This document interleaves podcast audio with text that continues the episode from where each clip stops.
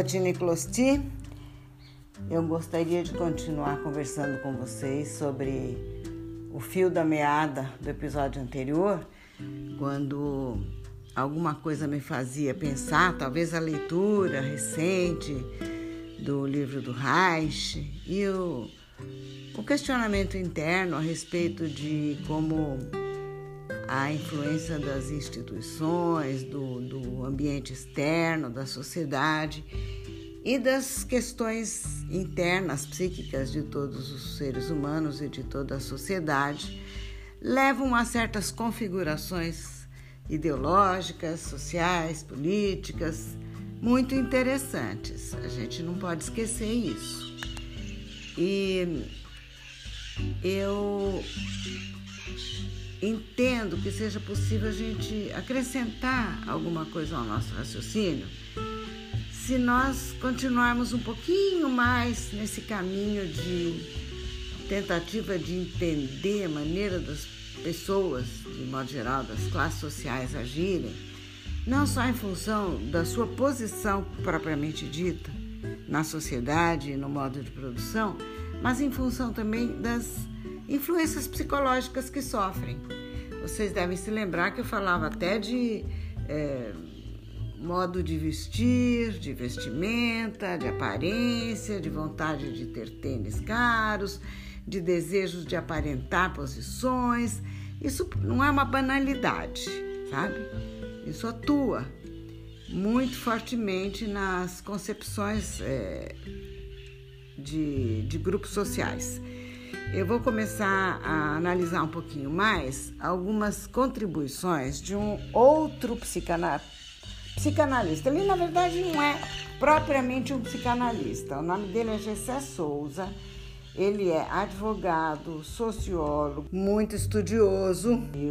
Fez pós-doutorado em psicanálise. É, é, um, é um estudioso, é uma pessoa de vastíssima cultura e uma mente brilhante que eu tenho que dizer para vocês que eu passei a entender ainda melhor algumas colocações dele, também depois de uma releitura, porque eu já havia lido é, uma obra dele chamada A Elite do Atraso.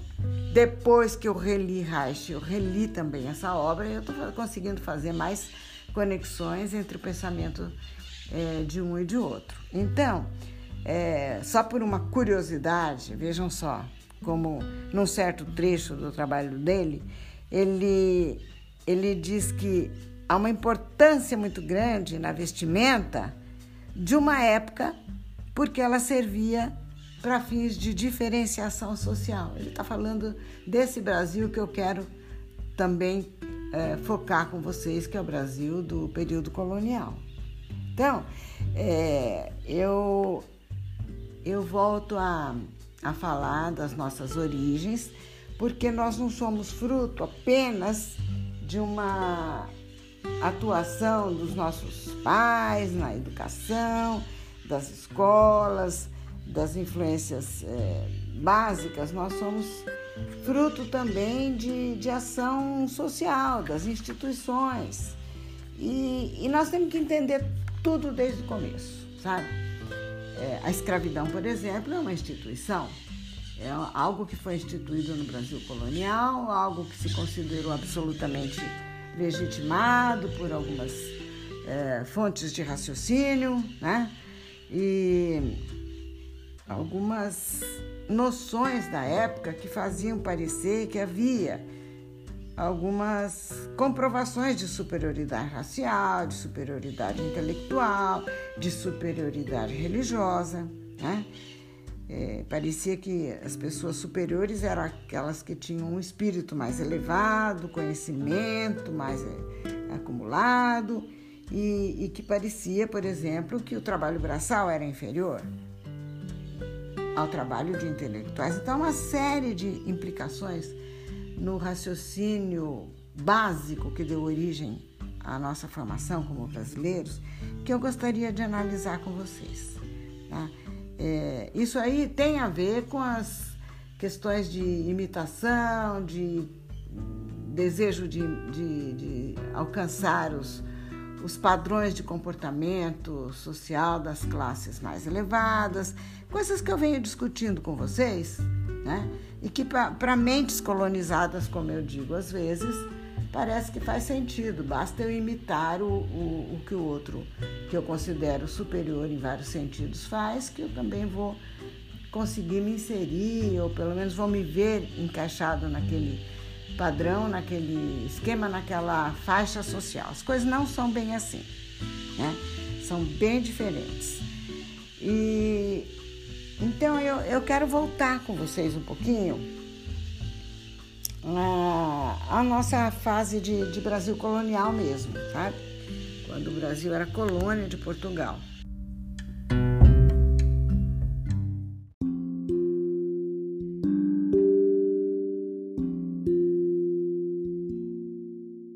Nesse período, vamos voltar então para o período da, da, Casa Grande, da Senzala, do Senhor de Engenho.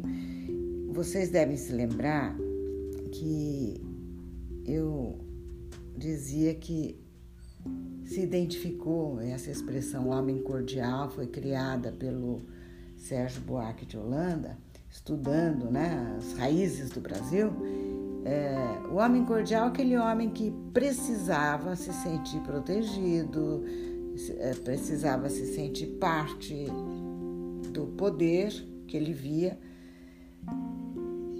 plasmado na figura do senhor de engenho. As pessoas que dependiam dele, que era de certa forma a autoridade tanto militar quanto religiosa quanto política e financeira do, das, das, dos engenhos e de toda a região ali, vamos focar, por exemplo, no Nordeste, né? Aquelas pessoas é, se sentiam à mercê. E para não ficarem totalmente desvinculadas daquela realidade tão poderosa, criavam vínculos mais harmoniosos na medida do possível e eram pessoas mais cordiais, pessoas submissas, pessoas é, prestativas e aí talvez tenha nascido aquele complexo de vira-lata que muitos falam, né? De qualquer forma, as ideias, o pensamento das pessoas também estava colonizado. Aliás, o, eu estou com o, o, livro do Gessé Souza aqui para me lembrar de algumas expressões dele e vou dizer quando eu estou estou citando algo que ele diz, é, ele diz a respeito disso, e agora vou abrir aspas, colonizar o espírito e as ideias de alguém é o primeiro passo para controlar seu corpo e seu bolso. Fecha aspas. É, isso vale para muitas situações, muitas. Eu não estou falando só do agregado do engenho. Né? É, colonizar a mente dele é uma forma de fazer com que ele aceite passivamente aquela situação de subordinação, entre outras coisas. E, e, o que interessa agora não é especificamente aquele momento, mas é a inoculação daquele vírus, daquele germe, daquela semente de subserviência, de achar que o que vem de fora, que o que é mais forte, que o que é mais rico, que o que se veste melhor, que o que é estrangeiro, isso tudo eu, eu é, sabe, percebo em mim. Quando eu fui fazer o, o currículo, é, citar para vocês o currículo do José Souza, a inclinação a dizer que ele estudou em Oxford, que ele estudou na Alemanha, é, é porque também isso aparece em todos os currículos quando a pessoa tem um trabalho fora, né? uma formação fora. Mas é, é aquela tendência, achar que, que o que está fora é melhor, que o que vem de fora, que o que estudou fora, que a roupa comprada é de fora. Enfim, são coisas que se misturam. Nós não podemos dizer que é sempre assim, mas temos que pensar na possibilidade de termos mentes colonizadas. Por que não? Né? É, na verdade, conforme diz o Gessé Souza, quem controla isso eu tô, agora eu estou lendo um trechinho dele aqui. Quem controla a produção das ideias dominantes controla o mundo. Por conta disso também, as ideias dominantes são sempre produto das elites dominantes. Então, É, é coisa que a gente vai lendo, é coisa que a gente vai pensando. Será que ele tem razão? Parece que sim. Quantas pessoas têm senso crítico e capacidade de pensar por si mesmos, avaliando tudo que percebem à sua volta, né? todas as instituições, instituições é, sob as quais eles crescem, nós crescemos. Por exemplo, tem um trechinho aqui, pequeno, onde o Gessé Souza diz o seguinte, vou abrir aspas, os seres humanos são construídos por influência de instituições. É fácil perceber isso com simples exemplos cotidianos. Pensemos na família, na escola no mercado de trabalho.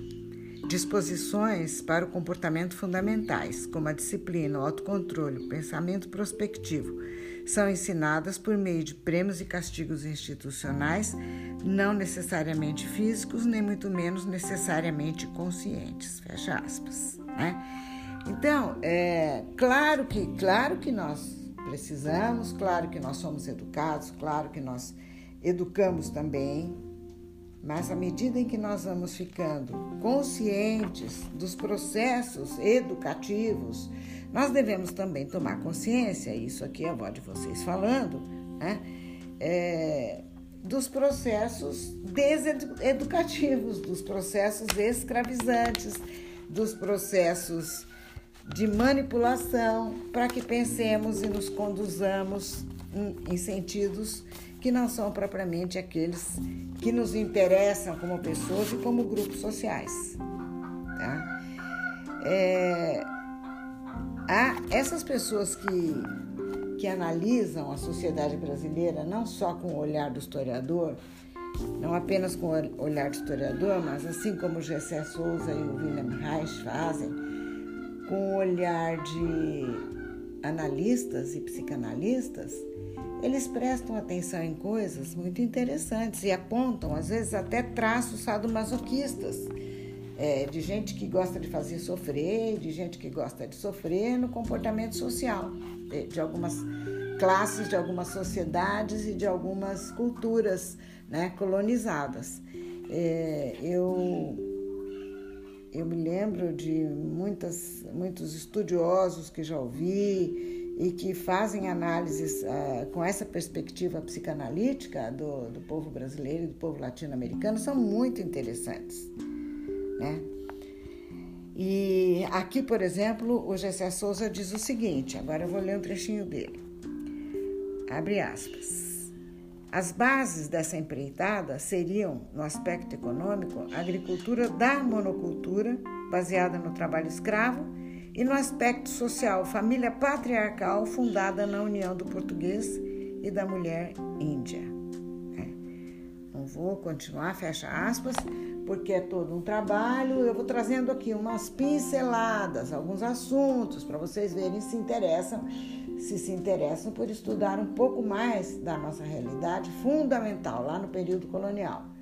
Né? Como seria esse homem na família na qual ele era todo poderoso, com uma mulher fruto de uma convivência comunitária numa tribo, por exemplo, ou com uma escrava doméstica e os filhos dessas relações e, e essa é, onipresente, onipresente é, mistura do público com o privado na gestão na gestão das coisas desse homem todo-poderoso. Como seria isso? Né?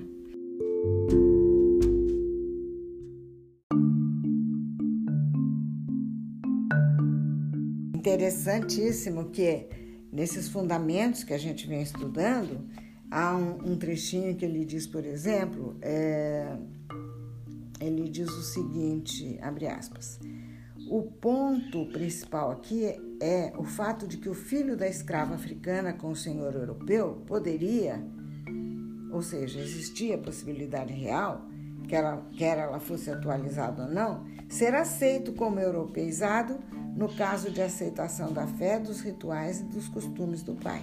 Então, volto a enfatizar essa questão da força da sociedade patriarcal sobre a nossa formação e fazendo ligações com aquilo que nós vimos anteriormente o Reich falando de como as pessoas acabam é, crescendo em sociedades como a nossa de origem patriarcal muito mais é, passíveis de serem formatadas, né?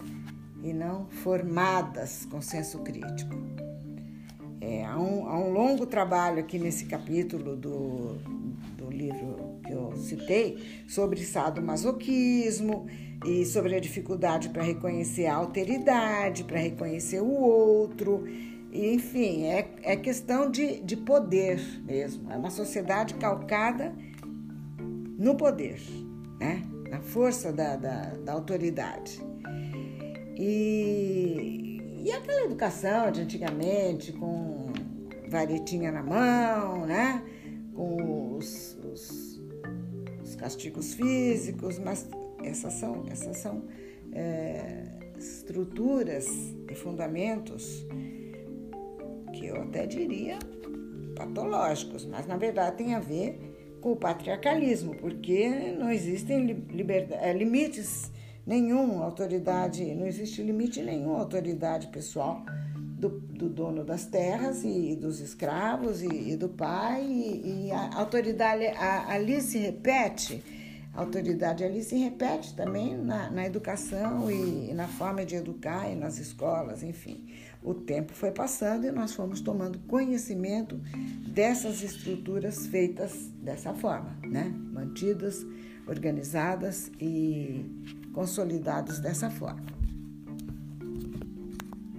É interessante também é, fazer, ajudar vocês aqui a ligarem por que, que eu, eu penso, é, tento equacionar, raciocino, penso em voz alta e compartilho com vocês. Porque à medida que a gente vai lendo e vai fazendo, vai buscando informações de sociedades que aparentemente não têm numa linha direta alguma relação com a nossa formação, mas a gente fazendo links, procurando, mexendo, cavucando, como diz o outro, vai perceber que nós estamos ligados. Eu falei de, disso há uns três, quatro, quatro episódios atrás.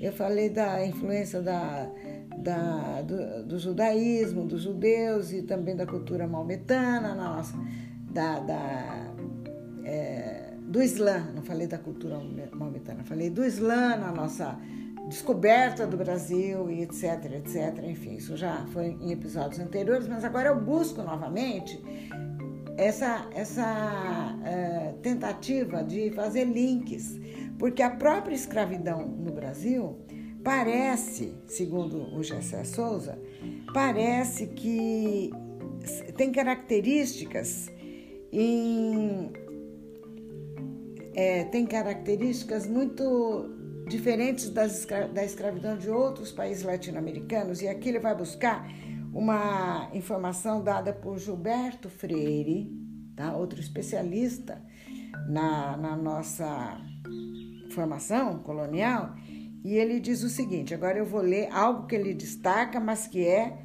a fonte é o Gilberto Freire. Ele diz o seguinte: abre aspas. Em toda parte, fiquei impressionado pelo fato de que o parentesco sociológico entre o sistema português e maometano de escravidão parece responsável por certas características do sistema brasileiro, características que não são encontradas em nenhuma outra região da América onde existiu a escravidão. Sabemos que os portugueses, apesar de intensamente cristãos, mais do que isso até, campeões da causa do cristianismo contra a causa do Islã, imitaram os árabes, os mouros, os maometanos em certas técnicas e em certos costumes, assimilando deles inúmeros valores culturais. A concepção maometana da escravidão como sistema doméstico ligado à organização da família, inclusive às atividades domésticas, sem ser decisivamente dominada por um propósito econômico-industrial, foi um dos, um dos valores mouros ou maometanos que os portugueses aplicaram à colonização predominantemente, mas não exclusivamente cristã, do Brasil. Fecha aspas. é, eu achei interessante mostrar para vocês isso aqui, para vocês verem que a vovó vai falando um pouco em cada episódio, mas eu estou tentando manter uma linha de raciocínio, um fio da meada, né? Do, do, do para vocês, para vocês irem estudando, não superficialmente, não apenas ouvindo uma narrativa aqui, outra lá, mas estudando profundamente, analisando todos os enfoques possíveis, vendo por todas as perspectivas a nossa formação, por uma perspectiva histórica, por uma perspectiva religiosa, por uma perspectiva psicanalítica, para que nós nos conheçamos, assim como a gente quer se conhecer como pessoas, conhece-te a ti mesmo, queremos nos conhecer como povo para saber é, aquilo que é o mais importante: de onde viemos, como fomos criados, estruturados, que resultado é esse, como é o homem brasileiro e para onde nós queremos ir. Se nós estamos no caminho ou se precisamos mudar coisas em nós para chegar onde nós queremos chegar. Né?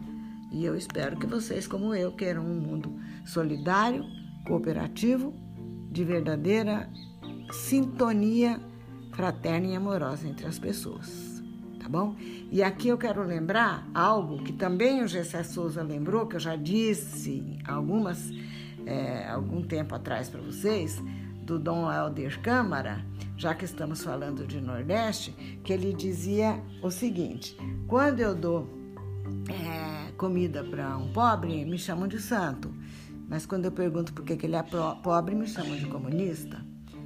É, então, fecha, fecha aí o raciocínio de hoje nessa questão da gente querer se conhecer, conhecer a sociedade que a gente formou, uma sociedade que basicamente era assistencialista, porque o cristianismo daquele tempo era assistencialista, nunca havia pensado em justiça social e hoje nós queremos um, um mundo é, justo, um mundo fraterno, um mundo de amor.